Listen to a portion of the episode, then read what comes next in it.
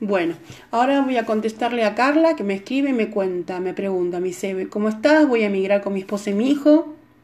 Ahora estoy casada legalmente y soy ciudadana italiana y quiero saber cómo hacer para alquilar hasta que encuentre un trabajo, tramitar el NIE y sobre el colegio del, del mi hijo. Bueno, para mm, alquilar no hay problema, con el pasaporte italiano, pasaporte argentino o el que sea, pueden alquilar como no residentes, no hay problema.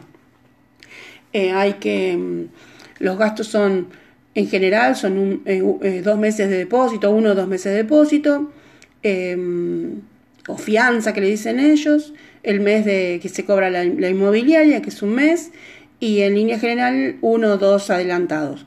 Pero al no tener nosotros nómina, al no tener un sueldo, eh, los dos meses de adelantado se van a 8 y hasta 12, que es lo que nosotros, los argentinos, les estamos dando a los, a los dueños de piso para que nos den la posibilidad de alquilar hasta que nosotros podamos hacer el NIE, podamos tener un trabajo o presentar una solvencia económica como para decir, bueno, ya con eso eh, se pueden quedar tranquilos.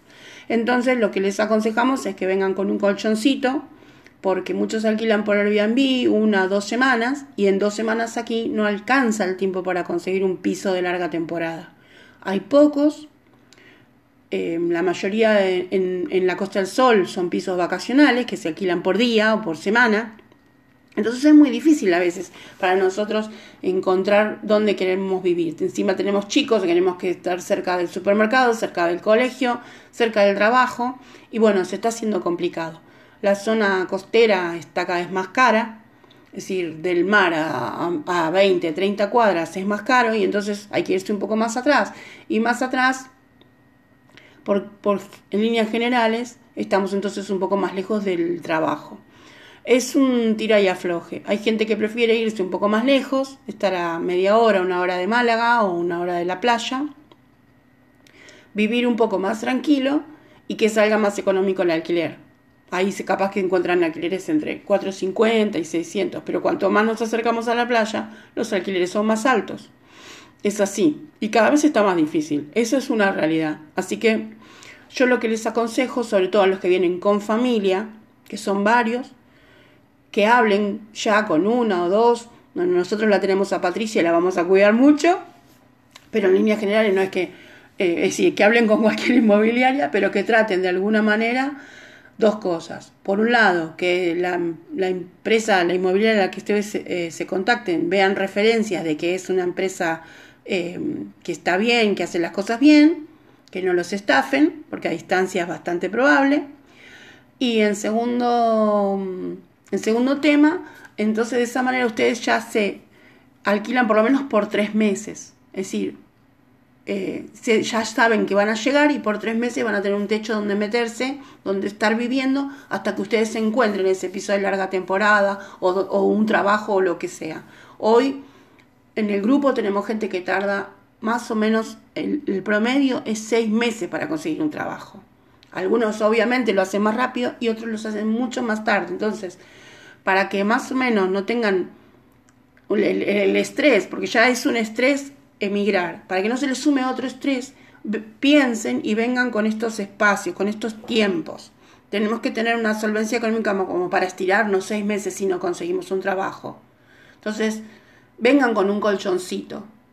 Y si no tienen el colchoncito, tienen que estar ya haciendo un trabajo de de scouting, tienen que estar buscando desde ahora, seis meses antes que migren, traten de ubicar todo, traten de ya tener cerrados contactos, cerradas relaciones, conozcan cuanto más gente mejor, manden mails a todas las de recursos humanos, manden mail por LinkedIn a todo el mundo, si tienen que tratar de, en líneas generales, venir ya con una idea de lo que van a hacer, bien segmentada. No se queden esperando porque después acaba un poquito lento. El trámite del NIE, eh, una vez que te empadronás, es llevar tu pasaporte, la partida de nacimiento, de casamiento, a extranjería y esperar. Hay que tener paciencia más que nada. Y el tema del colegio secundario, bueno, ahí no me decís en qué año, pero bueno, hasta, mm, eh, hasta cuarto es obligatorio el ESO, así que líneas generales, em, no va a tener problema de vas a llegar y, va, a encontrar una plaza cerca de la casa. Los colegios son todos más o menos buenos, todos tienen más o menos el mismo nivel, así que eso va a depender de si lo querés bilingüe, no bilingüe, con inglés, con francés, con italiano o lo que sea. Pero en sí el colegio de los chicos no es el problema. Eh, hay muy buena mm, aceptación. Eh, imagínense que, que en Málaga hay, hay gente viviendo de muchos países, nosotros somos los más una pequeña comunidad, los argentinos, pero en líneas generales hay ingleses, hay italianos, hay alemanes, hay belgas, holandeses, ucranianos, rusos. Entonces nosotros somos como finlandeses, hay muchos finlandeses y noruegos. Entonces eh, los colegios están muy acostumbrados a que va gente de dos millones de nacionalidades distintas a consultar, gente que no entiende ni el idioma, entonces nosotros que podemos por lo menos hablar el idioma ya tenemos algo a favor. Así que, mm, bueno, creo que ahí ya respondí la consulta de Carla. Te mando un cariño y bueno, y cualquier cosa nos vuelves a repreguntar.